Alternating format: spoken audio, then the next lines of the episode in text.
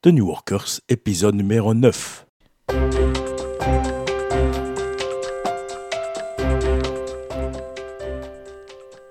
Bonjour et bienvenue sur The New Workers. Mon nom est Christian Olivier et vous êtes sur le podcast qui vous aide dans votre quête de maîtrise, d'autonomie et de sens. Aujourd'hui, Patricia revient pour discuter avec nous de développement personnel et professionnel et comment les deux interagissent euh, entre eux. Alors, bonjour Patricia. Bonjour Christian. Alors, dans The New Workers, on aborde des sujets aussi bien du développement professionnel que du développement personnel. Alors, de prime abord, ça peut paraître un peu bizarre, mais le but ici était un peu de s'expliquer du pourquoi. Alors, comme point de départ, reprenons peut-être la base, c'est quoi la définition du New Worker?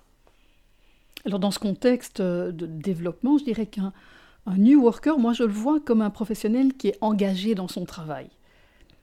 Et je le vois aussi comme quelqu'un qui est aussi engagé dans sa propre carrière professionnelle, c'est-à-dire quelqu'un qui, au-delà du fait qu'il doit évidemment gagner de l'argent, ça c'est une réalité économique, c'est quelqu'un qui, dans sa carrière, recherche à apprendre, recherche à, à s'épanouir.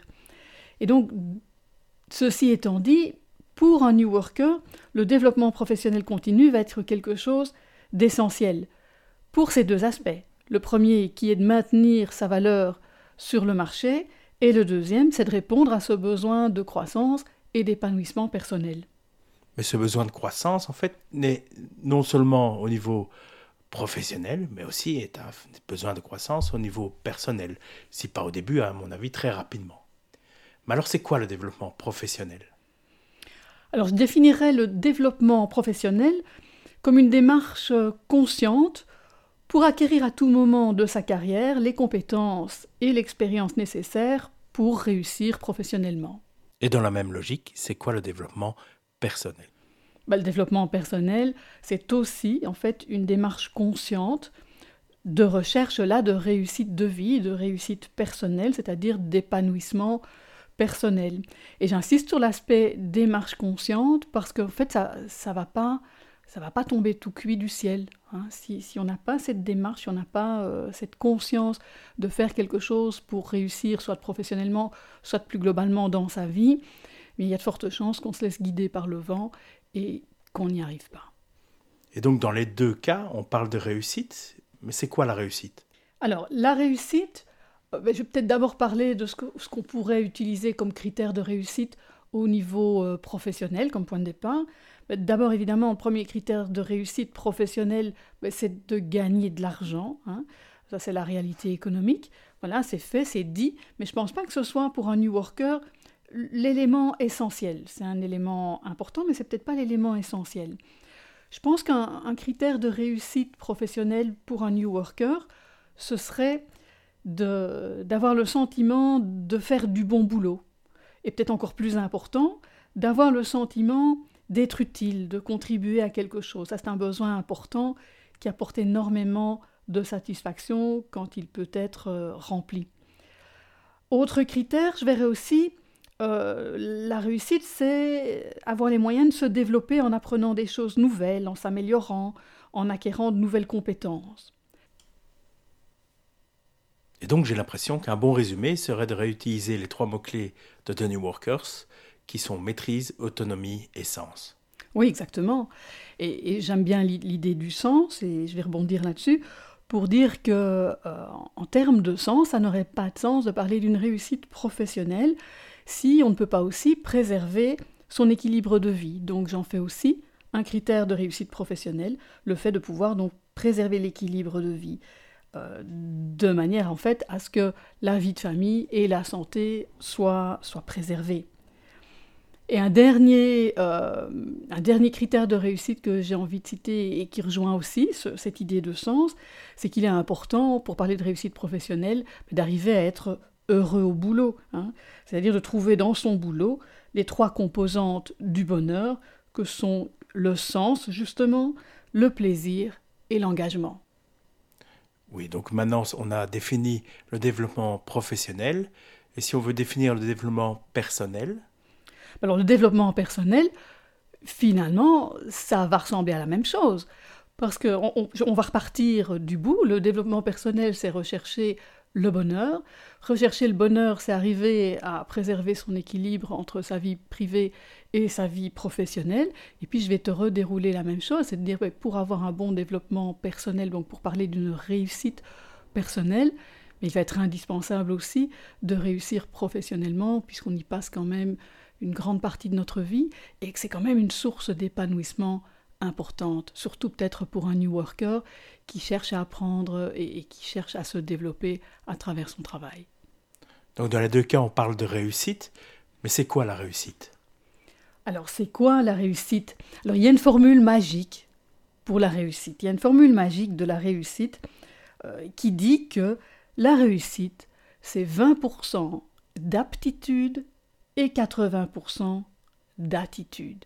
C'est vraiment une formule importante qu'il est, qu'il est essentiel d'intégrer, parce qu'on a tendance à imaginer que pour réussir professionnellement, ben, il faut accumuler des tas de connaissances techniques, mais ce que nous dit cette formule, elle nous remet en fait les bonnes proportions en place. Cette formule, elle nous dit qu'il est nettement plus important pour réussir de développer les attitudes, et les attitudes, ce n'est rien d'autre qu'un autre mot pour intelligence émotionnelle, ou dans le monde de l'entreprise, on parlera des fameux soft skills.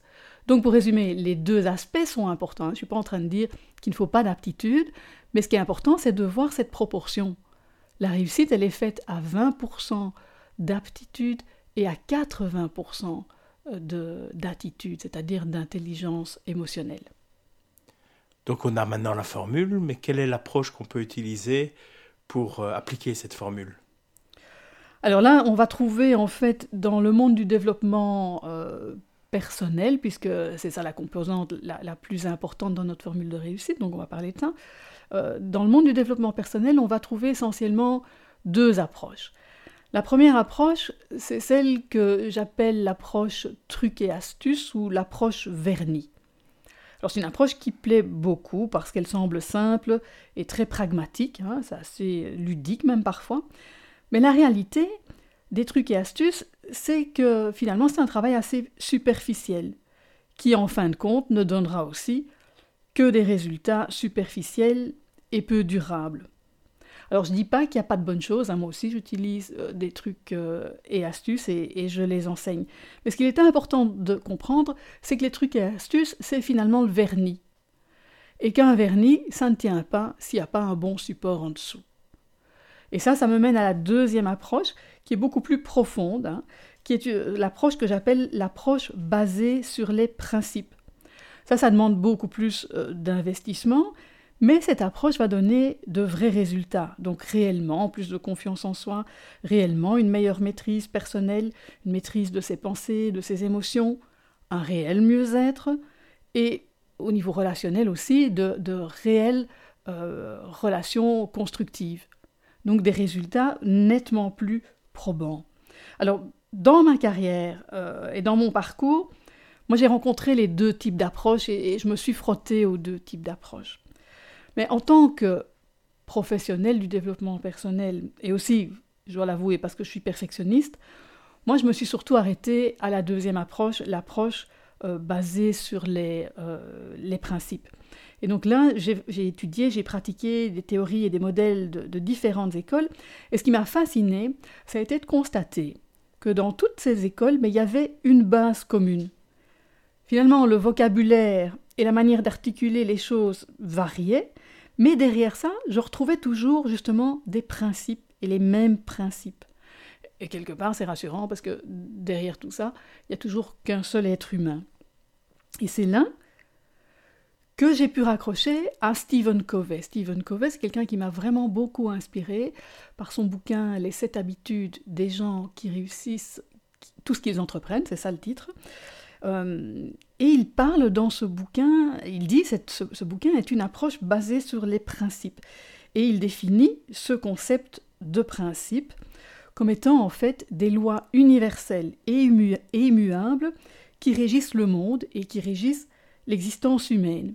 Et il utilise, pour, euh, étayer ce concept, il utilise la métaphore du phare. Le phare est un repère, un repère sûr, même quand la tempête fait rage, hein, il est là pour nous guider. Mais en principe, c'est pareil. Même quand on a tendance à s'égarer, le principe, si on se raccroche au principe, il va nous rappeler euh, la réalité.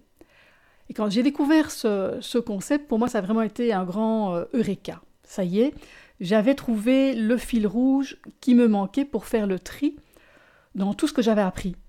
Et ça m'a vraiment permis d'extraire de tout ce que j'avais appris les quelques principes, c'est-à-dire les quelques lois universelles et immuables qui sous-tendent tout travail de développement euh, personnel sérieux. Le reste, finalement, c'est du vernis qu'on peut adapter à chacun et qui pourra tenir parce qu'on aura mis en dessous un support solide.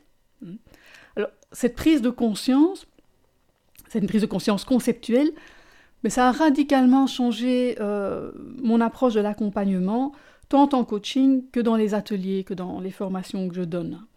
Euh, ces quelques principes sont vraiment pour moi devenus comme des phares et, ils me guident tout au long de ma pratique. Et donc aujourd'hui, je vois mon rôle comme étant d'aider les personnes que j'accompagne à intégrer ces principes, qui sont la base du développement personnel, mais aussi évidemment la base du développement professionnel. Et quels sont ces principes? Alors ces principes, il y en aurait, il y en aurait beaucoup, mais moi j'ai décidé d'en garder quatre qui me semblent vraiment les plus essentiels. Alors pour te les citer, il y a le, le premier, c'est le principe de réalité. Ensuite, le principe de responsabilité, un principe qui, dit, qui parle de l'unité du corps et de l'esprit. Et le quatrième principe, c'est le principe de croissance. Donc la réalité Alors, la réalité, c'est quoi le principe de réalité? C'est un principe qui est vraiment essentiel de développer parce que ça, c'est vraiment la base de tout. C'est sans doute le principe le plus important. Ce principe nous dit que nous ne voyons pas le monde tel qu'il est, mais nous voyons le monde tel que nous sommes, c'est-à-dire nous voyons le monde à travers des lunettes déformantes. Et ces lunettes déformantes, elles sont constituées de quoi? Elles sont constituées de nos conditionnements, de nos croyances, de nos valeurs, de, de notre histoire, en fait, des cartes du monde que nous nous sommes constituées, mais qui ne sont pas nécessairement correctes. Et donc, quand on parle de réussite, si on veut réussir dans une réalité, mais il faut pouvoir être adéquat dans cette réalité. Et donc il faut pouvoir voir cette réalité sans déformation.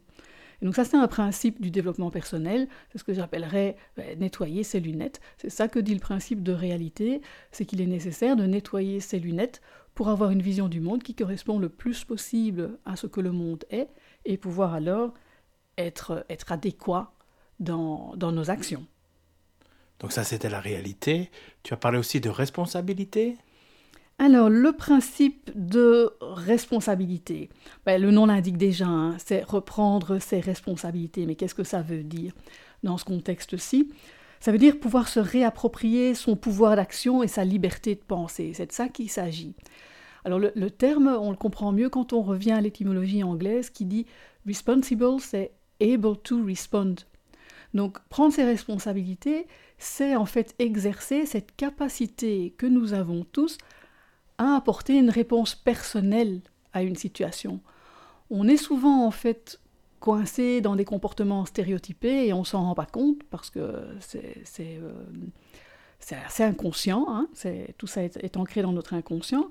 Donc on est des êtres conditionnés et conditionnables, mais de par la neuroplasticité de notre cerveau, ben on est capable de se dégager de ça. Et c'est ça que dit ce principe, eh c'est qu'on est capable de se dégager de, de, tous ces conditionnements pour développer notre propre réponse aux situations.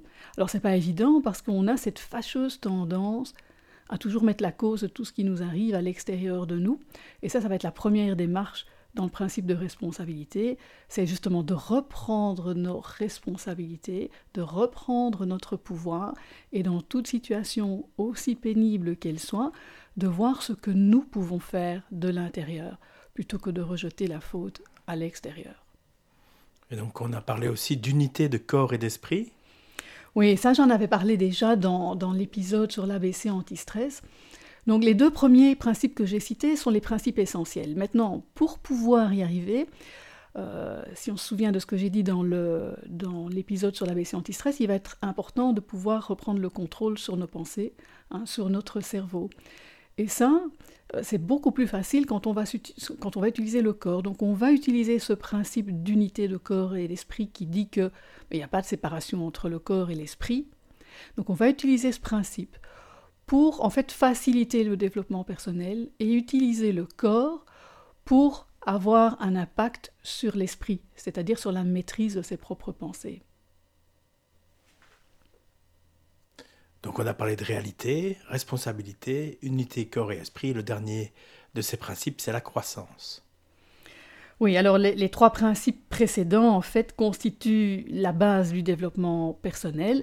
Et le développement personnel, bah, c'est quoi? C'est un processus de croissance. Hein. Donc finalement, ce, ce, processus de croissance, il va s'appuyer sur les trois autres principes. Mais la raison pour laquelle je le cite comme un principe, et la raison pour laquelle moi je l'ai toujours comme un phare dans ma pratique, c'est que la croissance, elle suit aussi certaines règles immuables qu'on a tendance à oublier. Euh, la première, c'est de dire que le changement, il vient de l'intérieur. Et donc la croissance, on ne peut pas grandir pour un autre. Donc il est important qu'on puisse chaque fois aller chercher cette motivation de changer chez l'autre. Donc en tant que coach, je suis vraiment attentive à ça. Hein. J'aime bien l'expression qui dit la porte du changement ne s'ouvre que de l'intérieur. Ça, c'est un premier principe important de la croissance. Donc, euh, si quelqu'un n'a pas envie de, grandir, ben, il ne grandira pas. Hein.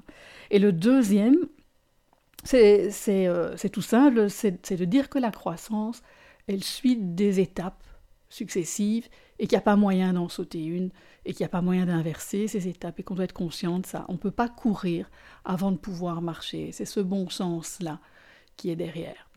Donc voilà, voilà ce que j'ai envie de dire en résumé pour ce principe de croissance.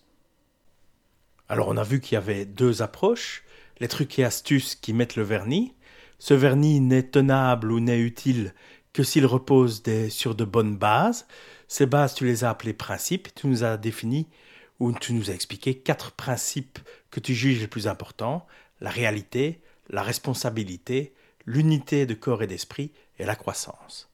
Alors maintenant, Patricia, si un des New Workers qui nous écoute veut, écoute, intégrer ses principes à sa vie et à, son développement personnel et professionnel, qu'est-ce que tu lui conseilles? Quelles sont les actions que tu vas préconiser pour ce New Worker? Alors d'abord, comme tu viens de le dire, ben, c'est de bien veiller à ce que le, support soit bien préparé avant de mettre, mettre le vernis. Hein, et donc de ne pas aller perdre du temps dans des trucs et astuces qui n'arrivent pas à appliquer. C'est souvent ça qui se passe. Hein, on va apprendre des trucs et astuces et puis on se décourage, on n'arrive pas à les appliquer parce que les fameux principes ne sont pas intégrés. Pour les intégrer, d'abord, je conseille d'y réfléchir, simplement réécouter en fait ce podcast, réécouter ces explications sur, le, sur la responsabilité, sur le principe de réalité aussi, et d'y réfléchir pour que vous puissiez donner votre propre sens. En termes de lecture, ben, j'ai envie de vous conseiller un, livre moi, qui m'a vraiment beaucoup inspiré, euh, qui, est, euh, qui est Les sept habitudes des gens euh, qui réussissent tout ce qu'ils entreprennent, hein, The Seven Habits of Highly Effective People en anglais.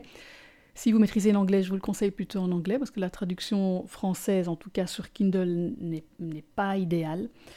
Donc ça, c'est vraiment une, une lecture inspirante et qui peut vraiment vous aider à intégrer ces principes. Vous concentrez sur les deux principe de base, donc la réalité, donc toujours peut-être vous remettre en question et, vous poser des questions sur, tiens, est-ce que je vois les choses comme elles sont ou pas? Et le principe de responsabilité, c'est être attentif. Dès que vous avez la tendance à mettre les choses à l'extérieur de vous, ben, c'est revenir en disant, tiens, est-ce que c'est pas un peu la solution facile que de mettre euh, le, problème ailleurs? Covey dit d'ailleurs que dès que l'on pense que le problème est à l'extérieur de soi, c'est cette pensée même qui est le problème. Et donc j'aime assez, j'aime assez bien cette idée-là. Donc beaucoup de réflexion, je leur conseille beaucoup de réflexion. Et puis, ben, peut-être se faire aider. Hein. Donc s'ils veulent aller plus vite, ben, c'est de se faire aider, c'est, de voir un mentor. La plupart des coachs et des mentors intègrent, ne fût-ce que les deux premiers principes, réalité et euh, responsabilité. Tous n'intègrent pas le principe d'unité de corps et esprit, mais certains le font. Donc ça, c'est être attentif à la démarche, au coach que vous choisissez. Euh, être attentif aussi dans vos choix de formation, si vous allez suivre des ateliers, à l'ordre de ce que vous allez suivre. Et là, je vais peut-être euh, euh, donner l'exemple de, la manière dont moi j'ai structuré mon offre, juste pour vous expliquer en fait en quoi c'est important de le faire dans cet ordre-là. Donc mon offre de développement personnel s'appelle la spirale ABC. Pour ceux qui ont écouté l'épisode sur l'ABC anti-stress, pour moi, cette formule ABC que je donne dans l'ABC anti-stress, c'est vraiment la, base du développement personnel. Et donc, dans cette spirale ABC, euh, j'ai trois étapes. La première étape, c'est l'ABC anti-stress. Alors, pourquoi est-ce pour moi la première étape? Parce que pour pouvoir commencer à réellement intégrer tous ces principes, il faut avoir trouvé une certaine euh, sécurité intérieure. Et c'est ça que ça va faire. L'ABC anti-stress va nous aider à retrouver un calme émotionnel qui est indispensable pour aller plus loin. D'où première étape. Donc pour les gens très stressés, c'est là qu'il faut investir en premier lieu. Pour les gens moins stressés aussi d'ailleurs, parce qu'on ne se rend pas souvent compte que le stress il se cache sous beaucoup de formes différentes. Donc ça c'est la première étape, c'est euh, retrouver de la sécurité intérieure en gérant son stress. La deuxième étape, c'est ce que moi j'ai appelé l'ABC de l'efficacité personnelle. C'est dès qu'on a euh, ce, minimum de sécurité intérieure, c'est de travailler sur sa force intérieure. Parce que l'efficacité personnelle, finalement, ce n'est rien d'autre que la capacité de mettre son énergie là où on a besoin de la mettre. Hein. Et ça, c'est vraiment une question de force, de, force intérieure, de force de caractère. Et donc, c'est ça que je travaille dans ce deuxième module, l'ABC de l'efficacité personnelle. Et seulement alors, je vais travailler l'ABC des relations constructives. Et cet ordre-là est important. Moi, ça me... Euh, ça m'étonne toujours quand on envoie des personnes qui, ont des difficultés relationnelles, on les envoie, clac, tout de suite, un cours sur la communication. Mais ce n'est pas toujours judicieux. Parce que si la personne n'a pas acquis une certaine maturité en termes de, sécurité intérieure et de force intérieure, eh bien, elle va avoir énormément de difficultés à aller vers l'autre. Donc ça, pour moi, c'est la troisième étape, c'est l'ABC des relations constructives, où on va travailler là sur son intelligence relationnelle. Donc c'est être conscient de l'ordre dans lequel on fait les choses, de l'ordre dans lequel on se forme. Et dernière chose, c'est peut-être aussi de se donner le temps je pense qu'il est illusoire d'acquérir en fait ce type euh, de compétences très vite. Et, là aussi, quand on étudie l'offre sur le marché, il faut être attentif parce que là, parfois les choses vont trop vite. On vous propose une semaine, par exemple, ou trois jours sur la gestion du stress. Très bien, mais au bout d'une journée, vous avez saturé et vous, n'allez pas prendre beaucoup plus. Moi, je préfère vraiment les formules étalées dans le temps. On est en train de parler euh, de, de, développement personnel, donc de changement d'attitude. Ça touche à notre identité, ça va pas se faire aussi facilement. Et donc, je propose de travailler en bienveillance vis-à-vis de soi-même et de prendre le temps. Ça veut pas dire qu'il faut des années, hein, simplement, c'est de, choisir des, formations qui s'étalent dans le temps. C'est ce que moi je propose. Je propose, en fait, pour chacun de ces modules, c'est une journée que j'appelle journée d'éveil. Et ensuite, je revois les gens tous les mois pour une demi-journée en petit groupe. Et ça, ce genre de formule me semble plus judicieuse en fait euh, que de tout vouloir faire en une fois. Donc prenez le temps. Voilà, je pense que ça sont les conseils principaux que j'ai envie de donner aux New Workers. Eh bien, merci Patricia. Nous allons clôturer ici sur cette belle conclusion. Alors, je t'invite à, comme d'habitude, de nous expliquer un peu où on peut aller euh, suivre ton actualité. Et un grand merci encore. Alors, Patricia. Oui, alors d'abord merci, hein, merci de m'avoir donné l'occasion de parler de ce sujet qui me passionne. Et pour ce qui est de, l'information, vous pouvez trouver toute l'information sur mon site web k e e. Eh bien merci, donc on clôture ici l'épisode d'aujourd'hui. J'invite tous les New Workers qui nous écoutent à aller s'abonner au podcast sur le site de newworkers.com et je vous invite au prochain épisode.